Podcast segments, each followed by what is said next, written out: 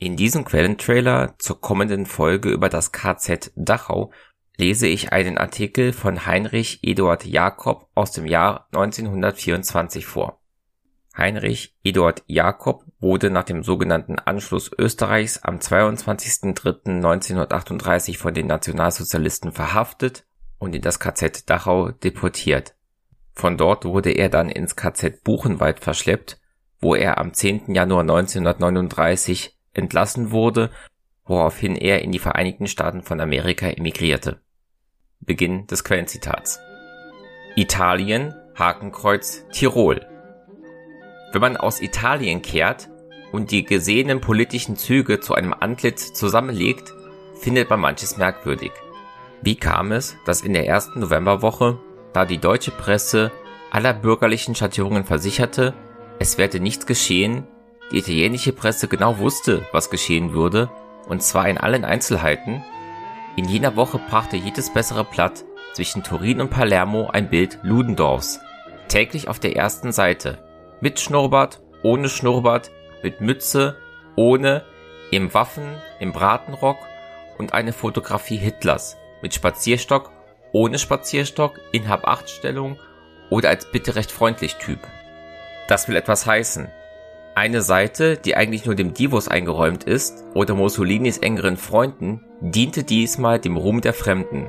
Dort erscheinen sonst nur der herrliche Graubart General Balbo, der alte Kämpfer De Vecchi oder gar der abtrünnige Seiten- und Überfaschist Padovani. Dort erscheinen die Vervidi Artesioni, die brennenden Telegramme, die beispielsweise der Fascio eines Dorfes in der Basilicata an den Sindaco eines Dorfes in der Emilia schickt weil nun auch dort eine patriotische Sektion gegründet wurde.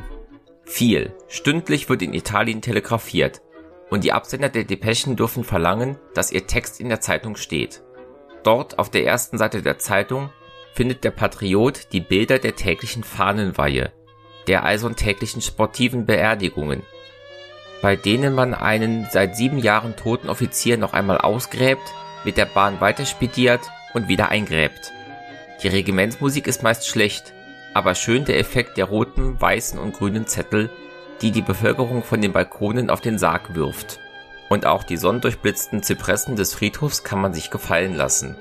Dort, noch immer rede ich von den Zeitungen, erscheinen als Politik auch tiefsinnige Betrachtungen darüber, ob bei dem Automobilunfall, der den Präsidenten des Fascio von Neapel tötete, die Hilfe nicht schneller gebracht werden müsse, weil es ein Präsident war. Das alles ist ganz in seiner Ordnung. Aber Ludendorff, Hitler, wir dürfen uns wundern. Schließlich stand Ludendorff an der Spitze eines Generalstabs, der 1917 den großen Durchbruch in die Provinz Venedig inszenierte und der es vermochte, der italienischen Nation einen Schrecken einzujagen, wie sie ihn seit den Läuften der Kimbern und Teutonen nicht mehr erlebt hatte.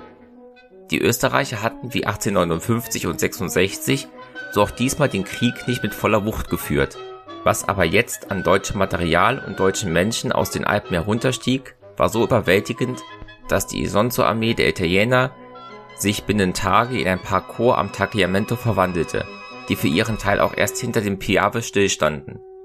Und sechs Jahre später die Vorliebe der Zeitungen für Ludendorff und die bayerische Politik?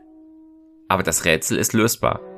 Nicht die Zuneigung allein erklärt die Bereitwilligkeit der Italiener, dem Zug der bayerischen Reaktion ins demokratisch-sozialistische Preußen eine Art Sympathie zu schenken.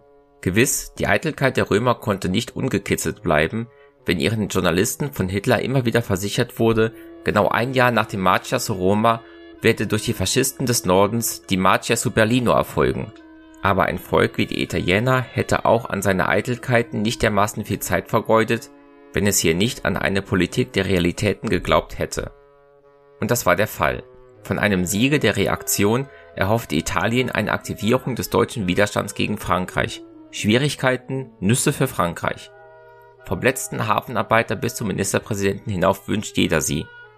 Und dass er sie heimlich ersehen muss, macht diesen Wunsch umso glühender.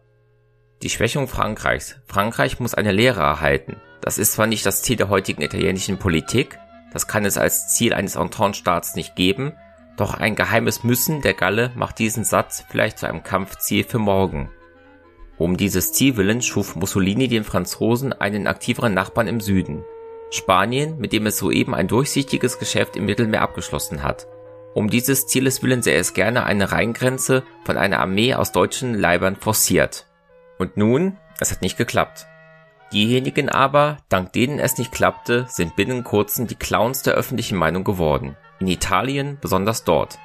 Der Italiener, sehr anders hierin als der Deutsche, verzeiht das Lächerliche nie. Dass die Staatsaktion zu München in einem Bierkeller stattfand, brachte selbst Sizilianer ins Wiehern. Fumi di Biera. Bierschaum das Ganze. Und dann das Ausreißen, Hinwerfen, die Details, die Flucht der Maulmacher, die Druckerpresse von Turin bis Palermo schlingerte vor Gelächter. Die Karikaturen spritzten nur so auf Erich den Großen und Adolf den Kleinen.